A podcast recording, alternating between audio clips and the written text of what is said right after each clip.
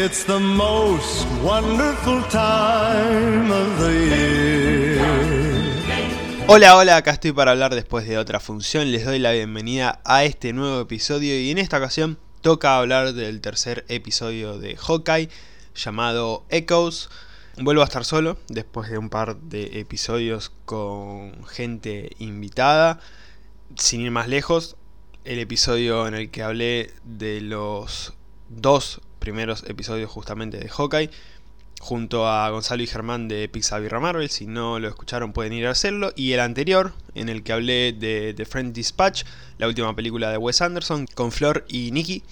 Y bueno, acá estoy solo otra vez. Pero estoy preparando cositas. Lamentablemente no se pudo para este episodio. Bueno, es difícil coordinar. Pero para los próximos tres episodios que quedan de Hawkeye, atención, porque espero que sean todos con invitados e invitadas. Pero bueno, al menos en esta ocasión voy a hablar del tercer episodio de Hawkeye, que me gustó, me gustó mucho. No voy a caer en lo que estuve leyendo y estuve escuchando, barra viendo, porque veo a, algunos youtubers que hablan sobre las series de Marvel. Entonces, eh, no, no quiero caer en la de es el mejor episodio hasta ahora de la serie, lo mejor. No, no, no, no. De hecho, vi, eh, si, si no recuerdo mal, en la cuenta oficial de, de Hawkeye en, en, Instagram. O de Marvel, bueno, es lo mismo porque lo que comparte Marvel Studios en Instagram también lo comparte la cuenta de Hawkeye y cuando son cuentas oficiales de sus series o películas lo, lo comparten, lo mismo. Eh, muchas veces. Y era una escena de, este episodio, o de los anteriores, no recuerdo, y mostraban como eh, las críticas de los medios especializados que decían lo mejor de Marvel y bueno, todas, siempre pasa. Siempre lo último que sale de Marvel es lo mejor que se hizo. Y bueno, no, em, bajemos la espuma, ya basta de eso de... Lo mejor que hizo Marvel, lo mejor... No, bajemos, bajemos un poquito. Está muy bien, no lo voy a negar. O sea, me tiene muy enganchado. Es raro que algo de Marvel no me tenga enganchado, ahí tengo que ser sincero. Siempre estoy a pie de cañón con, estas cosas, pero bueno, eh, bajemos un poco la espuma, eso sí. Basta de decir es lo mejor que hizo Marvel o, o lo último que sale es el mejor episodio. Tranquilidad. Yo por eso voy a esperar hasta el final de la serie para elegir mi episodio favorito. No voy a negar que este episodio me gustó muchísimo, ya voy a entrar en detalles sobre mi momento favorito de este episodio y algunas cositas eh, que seguramente ya saben de lo que estoy hablando, a lo que me estoy refiriendo. No sé si hablar en específico de ese personaje, porque en el episodio anterior, con los chicos de Pixar Marvel, yo tiré como, eh, digamos, el anzuelo para ver si pescaban y, querían nombrarlo a ese personaje. Pero no lo quisieron nombrar y bueno, yo respeté ahí la decisión, no lo nombramos y no sé si seguir con eso de no nombrarlo. Porque, bueno, más allá de que voy a avisar cuando me meta con spoilers, no es en sí un spoiler de este episodio, sería un spoiler para lo que es el resto de la serie si es que todavía no están muy al tanto de, de quién puede ser ese personaje. Entonces, no lo voy a mencionar. Voy a seguir con ese silencio, no voy a mencionarlo, pero sí lo voy a referenciar. Y bueno, saben de quién estoy hablando. Para las personas que saben, saben de quién estoy hablando. Y me estoy emocionando mucho. Espero, espero que no caigamos en la de Mephisto. Hablando de youtubers que veo, que hablan de, las series de Marvel. Uno es Dani Laji, de Stream Marvel, y otro es Lucas Baini, en cámara en mano. Y justamente Lucas, en uno de sus videos, puso el título de. Inserte nombre del personaje que no voy a mencionar en este podcast hasta que aparezca, si es que aparece. ¿El nuevo Mephisto o el nuevo Kang? Porque realmente es así. O sea, acá la pueden cagar feo, feo, mal. O es como la aparición de Jonathan Mayors que a mí me voló la cabeza. Yo quedé, creo que un minuto con la boca abierta. Lo mencioné cuando hablé de, de Loki. Quedé loco. O sea, cuando lo vi a Jonathan Mayors en el ascensor estaba sorprendido, no, no me estaba volviendo loco, realmente. Y puede ser es una de las dos, o es el nuevo Mephisto este personaje porque claramente puede ser una gran decepción. Acá sí que puede ser una gran decepción porque lo de Mephisto en todo caso fue algo muy generado por fanáticos, em, el, fandom se puso muy loco, como, no, el conejo y esto y lo otro, la mosca, creo que era una mosca, no me acuerdo, porque Ágata, porque la casa, porque dicen, ah, no, porque el diablo esto, el diablo el otro, y oh, Mephisto, Mephisto, Mephisto, nunca apareció Mephisto, entonces fue como una decepción.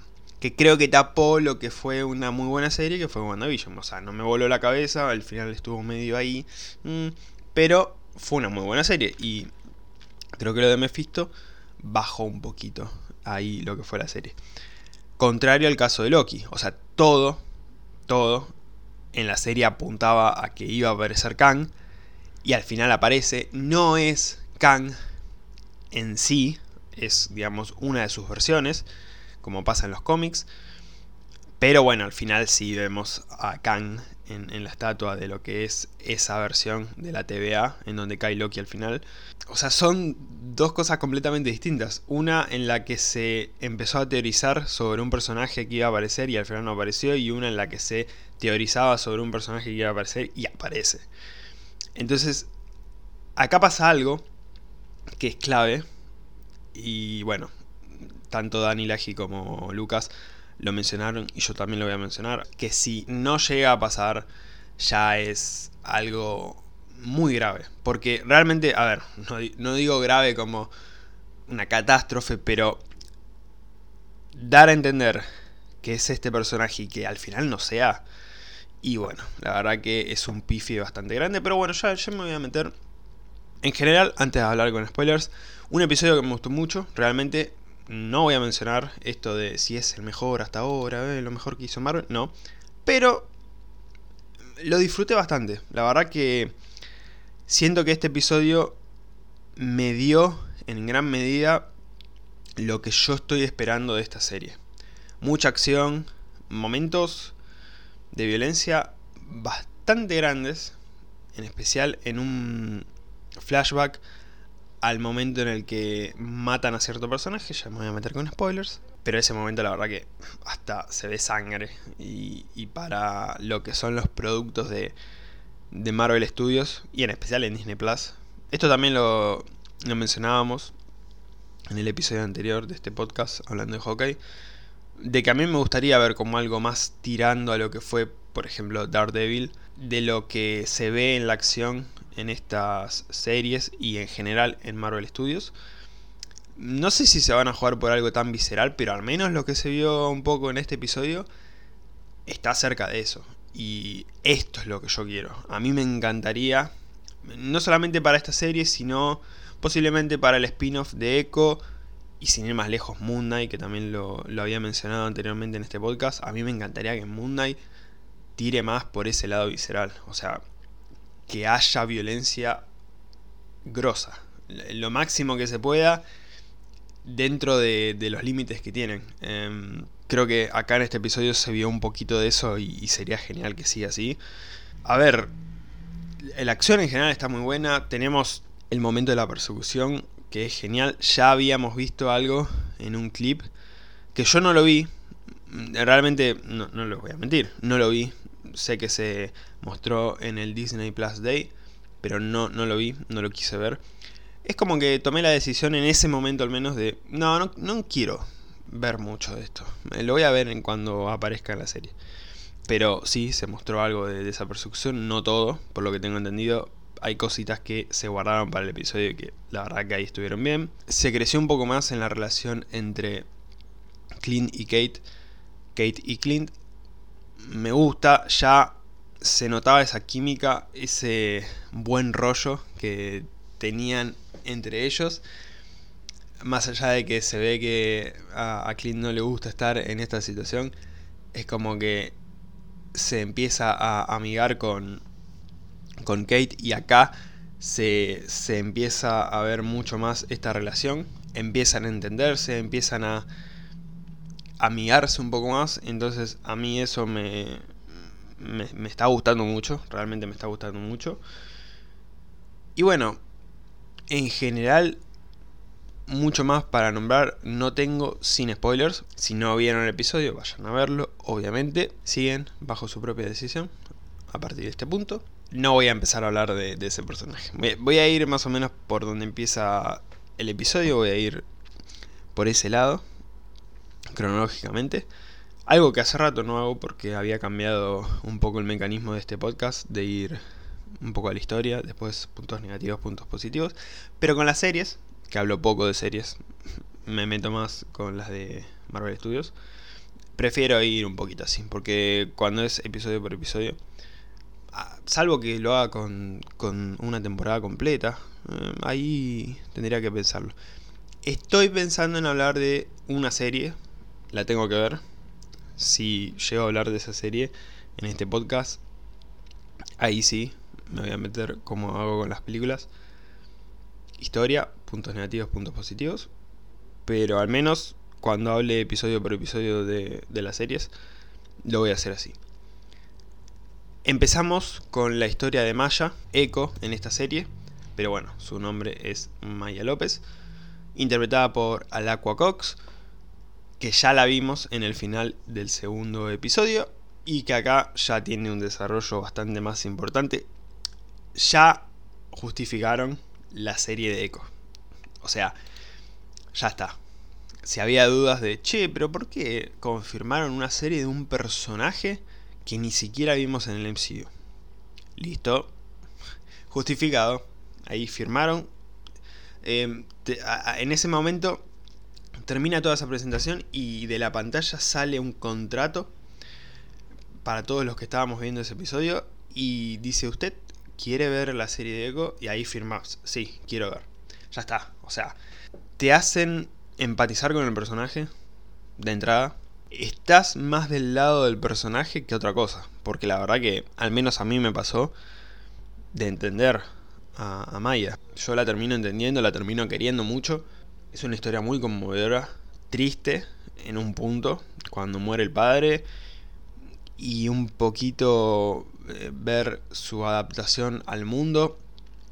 No sé si triste es eso, pero sí conmovedor. Em, entonces, te hace empatizar, ¿no? No podés no querer a Maya de chiquita, no puedes no quererla cuando va creciendo y ver todo lo que le pasa, ver cómo mataron al padre en ese momento y, o sea, no podés no empatizar con Maya. Y claramente, para mí al menos, claramente, no va a ser la villana de la serie. Es, digamos, un poquito ahora la villana, pero ya se hace referencia en el episodio de que hay alguien mucho más grande y pesado por encima de Maya. Entonces claramente yo creo que ella no, no va a terminar siendo la villana. Eh, pero por ahora lo es. Por ahora lo es. Y yo creo que esta presentación nos abre eh, varios caminos. Primero, justificar su serie, porque queremos ver más de ella. Independientemente de, a ver, lo que fue su historia en el pasado. Porque pueden ir por ese lado un poco en esa serie. Yo creo que cuando termine esta serie queremos seguirle el rastro a Echo. Es así. Entonces, por ese lado se justifica esa serie. Em, otro camino que se abre es la relación con su padre. Iba a ir con lo del otro personaje, pero ya voy a ir con eso. Porque em, se ve al padre en un momento cuando habla con ella de chiquita que tiene un tatuaje cerca del cuello, en el pecho. Y ese tatuaje es igual al símbolo que ella tiene en los cómics, como de un sol y seguramente eso lo va a terminar adoptando ella, ya sea en esta serie o en su propia serie. También la mano, porque en la habitación de ella de chiquita vemos en la pared un dibujo con una mano y después cuando ella encuentra a su padre desangrándose, que su padre le dice, andate, yo ya estoy muerto, vos te puedes salvar, él le apoya su mano en la cara y le deja marcada la mano con sangre en, en la mejilla, en parte de la cara, y eso también es una referencia a Echo en los cómics. Entonces, yo creo que en la serie de ella también y en su historia en general también se, va a explorar un poco más la relación con su padre. Y en un punto ella está buscando venganza por la muerte de su padre. Entonces yo creo que esa relación más allá de la muerte de su padre va a seguir siendo fuerte en, en esta serie y en su serie. Tenemos también la relación que se termina justificando entre Echo y Hawkeye. Porque estaba esa duda un poco de ¿por qué está Echo acá? ¿Qué hace?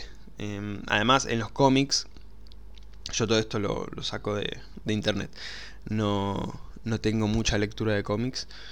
Em, en los cómics, Maya busca a Daredevil por ser el supuesto asesino de su padre. Y acá, bueno, pasa algo parecido porque busca a Ronin por ser el asesino de su padre. Acá no, no es el supuesto asesino de su padre porque ella lo vio matándolo. A mí me genera una duda igual eso porque... No sé si duda, pero yo no sé si todo lo que hizo Ronin... a ver, nos mostraron muy poco de Ronin en el MCU. Yo creo que deberían mostrar un poco más en esta serie. Acá, bueno, ya nos mostraron algo, porque es otro momento diferente de Ronin que no habíamos visto hasta ahora en el MCU y posiblemente deberíamos ver más para justificar esa imagen que se le dio a Ronin. Pero yo tengo mis dudas de que haya sido Clint. Al menos esta muerte. Yo siento que pudo haber sido otra persona. Desde un personaje importante o relevante hasta cualquiera, qué sé yo. Alguien que aprovechó la movida de Ronin en esos 5 años y agarró un traje igual o el mismo, lo que sea, y listo, ¿se entiende? Entonces puede pasar que, que no haya sido Clean, o sí, fue Clean, y, punto. Digamos que Clean estaba con la cabeza en otro lado en ese momento y, y pudo haber matado a cualquiera. Em, pero hay que ver, yo tengo ahí mi duda todavía. Puede ser otra persona o puede que simplemente haya sido clean. Tenemos también la otra rama que se abre con, esta presentación de la infancia de Maya, de la infancia de Echo. Y acá sí, no lo voy a mencionar, pero ya tenemos la aparición de este personaje que se referencia como el tío y que aparece tocándole la mejilla a esta Maya chiquitita. Y bueno, a ver, no, no lo voy a mencionar porque quiero guardar su nombre para, para cuando aparezca. Yo estoy 100% seguro, como Dani Laji, como Lucas Baini, de que es ese personaje. No puede no ser ese personaje. Sí, ese personaje. No lo voy a mencionar por respeto, pero este personaje tiene una relación importante con Maya en los cómics y acá también y se lo menciona varias veces como el que está por encima en esta organización, el que es más pesado que los pesados más pesados del crimen organizado, ya está. O sea, tiene que ser él. Tiene que ser él, no puede ser otro personaje. Yo siento que si no es él, van a pifiar feo. Porque además, cuando se ve esa mano, y hasta se escucha un poco su voz, mm, o sea, es difícil. Es difícil que no sea ese personaje. Realmente si no lo es, lo que hicieron con el mandarín en Iron Man 3 queda chiquito. Porque acá se meten en el barro feo, la verdad. Así que hay que esperar. Pero bueno, también se abre esa ventana dentro de lo que fue esta presentación de el pasado de, Maya y que realmente nos establece un personaje muy interesante. Muy interesante porque, eh, ya les digo, por ahora es la villana, pero no va a ser mucho tiempo más la villana, incluso dentro de esta serie. Y, su historia, su sordera, em, cómo se fue adaptando al mundo, cómo tiene esta relación un poco también con Clint, que Clint se está quedando medio sordo, de hecho en un momento pierde el audífono. Em, todo, todo apunta ya a un personaje muy interesante, realmente. Y, está, está muy bien. Yo creo que va a ser un personaje importante y ya es un personaje que se presentó muy bien. Yo creo que la presentación es clave. Es clave como fue con Kate, un poquito menos, probablemente, pero ahí mostrándonos cómo nació su amor por Hawkeye, al momento en el que Hawkeye la salva a ella y cómo lo ve ahí peleando contra los Chitori. Acá con Maya también. Em, son presentaciones muy importantes. Y en específico con, con Echo, porque Kate, bueno, es la protagonista en un punto, pero Echo no. Y, y acá se la presentó muy bien y la verdad que me gustó muchísimo. Realmente me gustó mucho el personaje y, y quiero ver más de, este personaje. Repito, para mí, con esta presentación y con este episodio en general, justificaron su serie. La justificaron. No sé para dónde va a disparar, si va a ir un poco al pasado, si va a ir cronológicamente después de lo que pase en esta serie, no sé. Pero la justificaron, ya está. Quiero ver más de este personaje. La actriz me encantó, me encantó Echo dentro de la serie. Nada, me encantó, la verdad que me encantó. Y otra pequeña referencia dentro de este flashback que tuvimos a la infancia de Maya fue la referencia a los dragones, porque se hace esta referencia de ella hablando sobre los dragones con su padre, y esto de que los dragones podrían pasar de un mundo a otro, claramente una referencia a Shang-Chi, con esta dimensión en donde estaban los dragones y todo eso. Interesante, me gustó, me gustó. Y otra referencia también a los dragones con Imagine Dragons. Me pareció divertida esa conversación de Kate con uno de estos integrantes de la mafia de los trajes deportivos. Qué nombre raro, pero bueno. En inglés suena mejor. Track Suite Mafia. Pero en español es, es rarísimo. Se me hace raro, pero bueno. están, están bien, la verdad. En, los primeros episodios eran como muy tontos, pero acá me gustaron un poco más. La verdad que, están bien. Igual tienen como esa doble intención de ser duros en un punto, pero también como cómicos y tener estas cosas como esta conversación con, Kate, la verdad que, que, me están gustando. Em, están, están bien para lo que es la serie. Después de eso, y aparece Maya ya en el presente, digamos, después de lo que fue toda su presentación de, de su introducción desde pequeña, con su historia y todo eso, empieza todo este momento hermoso, hermoso, la verdad que no tengo otra palabra para describirlo, porque empezamos con, bueno, en el interrogatorio, hay un poquito esta relación entre Echo y Clint, con el tema de, la sordera, de las señas y todo eso, que creo que más adelante, yo no sé si lo van a terminar dejando sordo por completo a Clint, o va a seguir con el audífono, pero va a ser interesante ver esto más adelante en, en la serie. Acá estuvo, la verdad, muy bien. Se sigue un poco potenciando a partir de este punto, y más adelante, cuando termine esta persecución, la relación entre Kate y Clint y todo el escape, porque empieza todo el escape primero de Clint, yendo en un momento a un lugar de ese depósito de esa fábrica donde había peluches y todo eso, cuando lo persiguen estos integrantes de la mafia de los trajes deportivos, que él se va escapando, un momento genial, me gustó mucho, pero ahí recupera su arco y flecha. No lo habíamos visto todavía en esta serie, usando el arco y flecha. Y lo empieza a usar. Y acá es clean 100%. Apareció Clint Barton, señoras y señores. Y es genial. Verlo de nuevo. De hecho, creo, si no me equivoco, porque me puedo estar equivocando, pero la primera flecha que dispara, él se tira y medio de costado en la pantalla aparece. No, no, no, genial. O sea, genial. Después le dispara una flecha doble a, a Maya y la deja ahí en la pared. Espectacular. O sea, me encantó.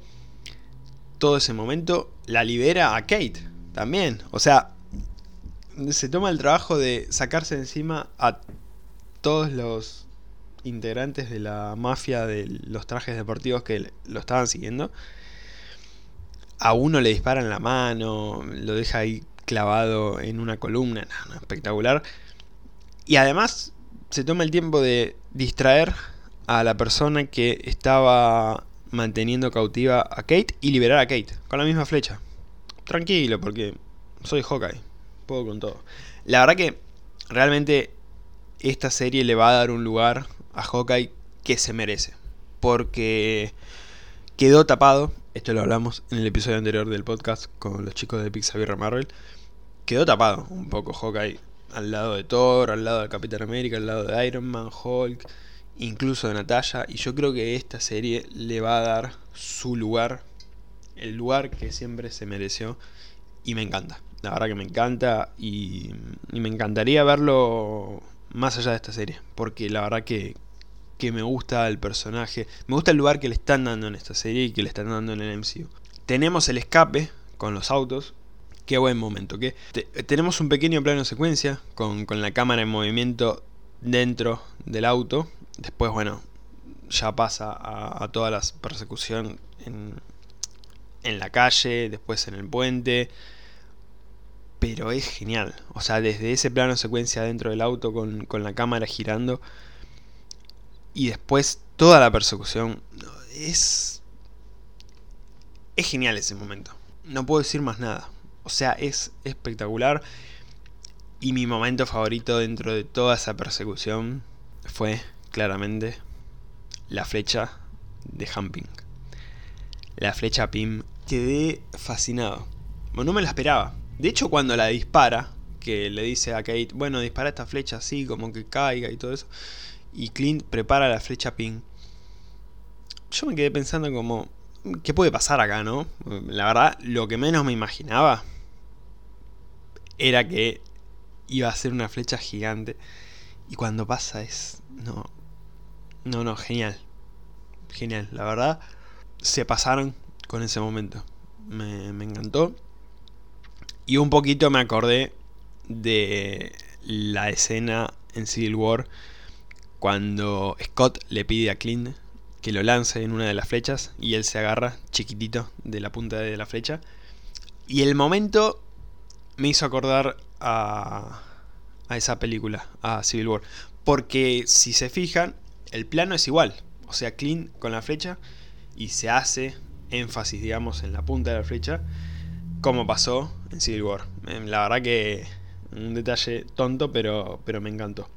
Y ahí, bueno, después se escapan. También una referencia un poco a lo que fue ese escape de los Chitori de Clint en Avengers de 2012, que de hecho lo vimos también en esta serie, en el primer episodio cuando Kate de chiquitita lo ve a Clint escapando de los Chitori. Es un poco la misma escena, ahora con Kate a su lado, escapando ahí en el puente, columpiándose y cayendo en el subte, en la línea H.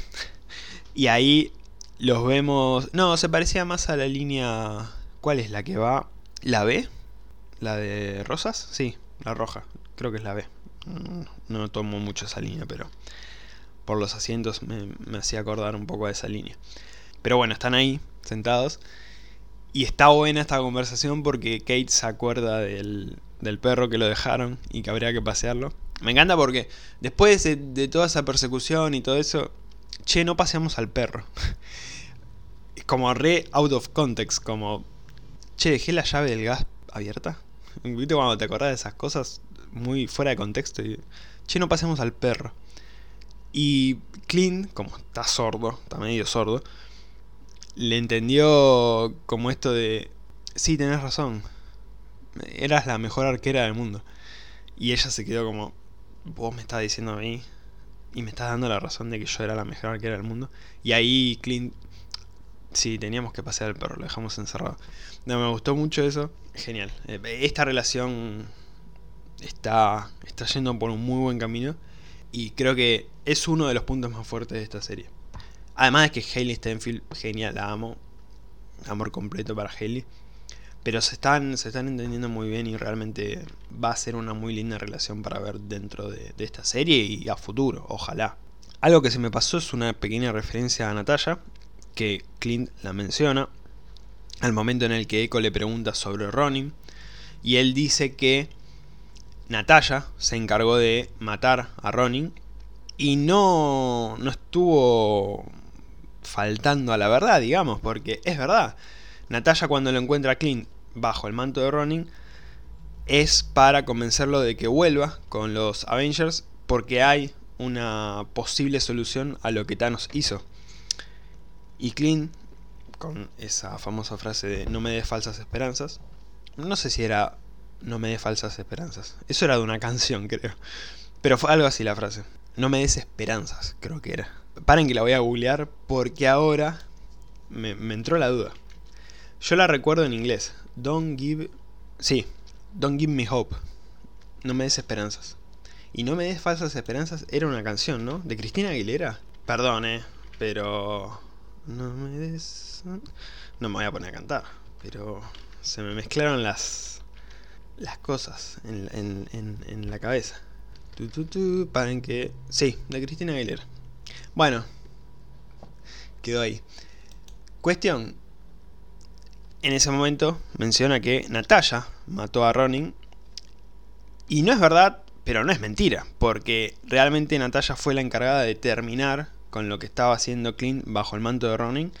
Y me gusta que no lo hayan mostrado otra vez con un flashback de una escena que ya vimos un montón de veces, que lo vimos en el tráiler de Endgame, que lo vimos en la película, que lo vimos en el episodio 1 o 2, no me acuerdo cuál fue. Ya está, no lo muestren más, no reciclen más esa escena. Más adelante, siguiendo un poco con la relación entre Kate y Clint, tenemos un par de momentos, uno muy interesante, en el que Clint está hablando justamente, cuando termino de hablar de una referencia a Natalia, habla con su hijo menor, Nathaniel, que es un poco una referencia a Natalia porque él le puso el nombre en honor a su compañera. Y ahí se está quedando sordo, claro, no, no, no lo puede escuchar, entonces Kate le hace un poco de intérprete y le va escribiendo lo que, lo que dice para que él le pueda contestar a su hijo, pero ya ahí se ve un poco en la cara de Clint esa desesperación en un punto de no poder hablar con su hijo. Y te parte el corazón, porque realmente, y ver la cara también de Kate como de... No sé, a mí me, me mató. Ese momento me destrozó. El, el principio con la historia de Maya y esto me, destrozaron. La verdad que me destrozaron. Y más adelante, cuando Kate y Clint están en una cafetería, en un bar, que están con el perro, ahí le dicen Pixadog, le ponen finalmente uno de los nombres que tienen los cómics, porque el otro nombre es Lucky, que creo que todavía no lo mencionaron en este momento, pero bueno, el de Pixadog le queda mejor porque ya lo vimos en el primer episodio. Primero o segundo episodio. Me confundo porque como fueron estrenados al mismo tiempo y parecen como que fueron un mismo episodio, entonces tengo ahí la confusión de dónde cortaba uno y empezaba el otro, pero en uno de esos fue cuando le da esa porción de pizza y fue ahí clara referencia a los cómics. Acá directamente le da el nombre Kate. Eh, lo estuvieron paseando por un, por un rato largo, fueron a arreglar el audífono de, de, Clint. Es un poco lo que hablaba antes, esta relación que se está construyendo y que, que me está gustando mucho. Y ahí en ese momento, mientras están comiendo y están hablando, vemos este contacto cara a cara, porque hasta ahora Clint cada vez que hablaba no la miraba mucho a Kate, estaba como, no quiero saber nada de esto, terminemos con esto que me quiero ir con mi familia. Y ahí ya están hablando cara a cara. Me va a doler en el alma cuando Kate se entere que Ronin era Clint. Y en algún momento lo va a tener que saber. Yo no sé lo que puede pasar en ese momento, pero me va a doler. Y le va a doler a Kate. Pero espero que... Espero que no sea lo suficientemente grave, digamos, como para que Kate se termine alejando de, de Clint. Pero bueno, hay que esperar para eso. Como pasar, va a pasar. O sea, debería pasar en la serie. Y ahí Kate le dibuja, hablándole un poco de esto de, la imagen otra vez, del branding, de vos no, no, no mostrás tu imagen, no, no vendés nada y estás ahí como medio tapado y todo eso. Y le dibuja el traje, el icónico traje de los cómics con la H en la frente, en la cabeza, que de hecho se vio en un vistazo a lo que fue esa escena del juego de rol de el episodio doble de estreno, que una persona, entre todas las personas que estaban ahí disfrazadas, tenía el traje de Hawkeye, pero en lo que fue el episodio, eh, digamos el corte final que llegó al episodio, no se mostró yo supongo que para guardarlo y que aparezca en este episodio cuando Kate lo diseña. Hay que ver si lo van a usar. A mí me encantaría que, aunque sea por un momento, se ponga un traje parecido y él mencione, no, no, esto no va, que es esta antifaz y esta H en la frente, no. Pero que aparezca, aunque sea esos dos segunditos. Como pasó con WandaVision, que en Halloween tenían los trajes más parecidos a, los cómics clásicos, bueno, así. Que sea por dos segundos y después ya se ponga un traje más a lo que podría usar Clint, pero violeta, obviamente. Ya el violeta sí, tiene que aparecer sí o sí, ya lo está usando Kate, que lo use Clint. No puede terminar esta serie sin el violeta, me voy a enojar mucho. Me gustaría verlo, aunque sea dos segunditos, con el traje de los cómics y ahí yo voy a ser completamente feliz. Y ya terminando con el episodio, Kate va a lo que es la base de datos de la empresa de su madre, que trabajan en seguridad. Intentan conectar en la base de datos para encontrar información sobre la mafia de los trajes deportivos y de Jack, personaje que vimos en los primeros episodios, prometido de la madre de Kate, de Eleanor. Y bueno, buscar ahí a ver si hay alguna conexión, eh, averiguar un poco más sobre todo esto. Y entonces, al final aparece Jack con la espada de Ronin que había conseguido en los primeros episodios en una subasta y termina ahí el episodio. Termina con Jack acorralando de alguna manera a Clint con la espada de Ronin cuando Clint empieza a sospechar de que había alguien más en, ese lugar. Y termina. Termina el episodio. Mitad de temporada ya. Porque quedan tres episodios más. Tiene que aparecer. No voy a hablar de, este personaje misterioso. Que bueno, muy misterioso no es. Porque ya saben de quién estoy hablando. Ya saben de quién estoy hablando. Pero tiene que aparecer Florence Pugh. Tiene que aparecer Yelena Belova claramente, recordemos, escena post créditos de Black Widow, cuando Valentina de Fontaine le dice a Yelena que el culpable de la muerte de Natalia fue Clint, tiene que aparecer, tiene que aparecer. Supuestamente iba a aparecer para este episodio, no apareció, así que yo creo que cuarto episodio ya tiene que hacer la aparición de, de Yelena la nueva aparición de Yelena en este universo cinematográfico de Marvel. Así que la expectativa de una serie que me está gustando mucho, realmente me, está interesando porque me está gustando el tono que se le está dando, un poco de esta comedia con acción, pero también por momentos una acción bastante más violenta.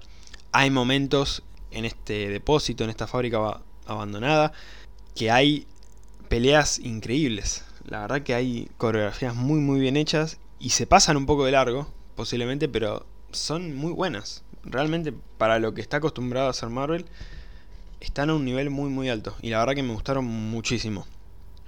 Y quiero que sigan por ese lado. Y si puede ser algo más violento, como vimos en ese momento en el que Ronin asesina a parte de la mafia de los trajes deportivos, cuando también mata al padre de Maya encantado, porque realmente es un tono que, le quedaría muy bien a esta serie y en general todo lo que es acción me, gusta mucho dentro de, del MCU y esta serie lo está manejando muy muy bien y me está gustando muchísimo. Hasta acá este episodio, hablando de Hawkeye, del nuevo episodio de Hawkeye. Espero para los próximos episodios, si es posible para los tres que quedan, hablando de Hawkeye, tener personas invitadas a este podcast. Así que bueno, atención con eso. Me pueden seguir en Instagram, después de otra función podcast, o simplemente buscar después de otra función y voy a aparecer también en YouTube, donde pueden encontrar todos los episodios subidos al canal en formato de video. Bueno, un montón de redes. Estoy en mi Instagram personal, Panchan Raccoon, estoy en Letterboxd, estoy en Medium, donde hago reseñas un poquito más extensas, si se quiere. No lo mencioné, pero al menos al momento de estar grabando esto, vayan al Instagram de después de otra función que hay un sorteo activo para ganar entradas para la función de estreno de Spider-Man No Way Home en Recoleta. Así que si son de Buenos Aires, vayan a participar porque estoy regalando un par de entradas para el estreno de No Way Home. Además de un par de cuadros, la persona que gane las entradas se lleva un cuadro de un póster a elección de No Way Home y hay un segundo ganador o una segunda ganadora que se va a llevar también un cuadro, así que vayan a participar, que todavía el sorteo está al menos durante 10 días, hasta el 13 de diciembre. Si están escuchando esto en enero, ya pasó, lamentablemente, pero si están escuchándolo ahora, vayan a participar. Y bueno, me pueden seguir en todas las redes. Tengo que escribir el nuevo speech porque acá tenía nada más para Instagram y YouTube y agregué más redes, así que bueno, lo tengo que cambiar. Todavía no tuve tiempo. En fin, espero que les haya gustado este episodio y nos estamos escuchando la próxima después de otra función. Gracias.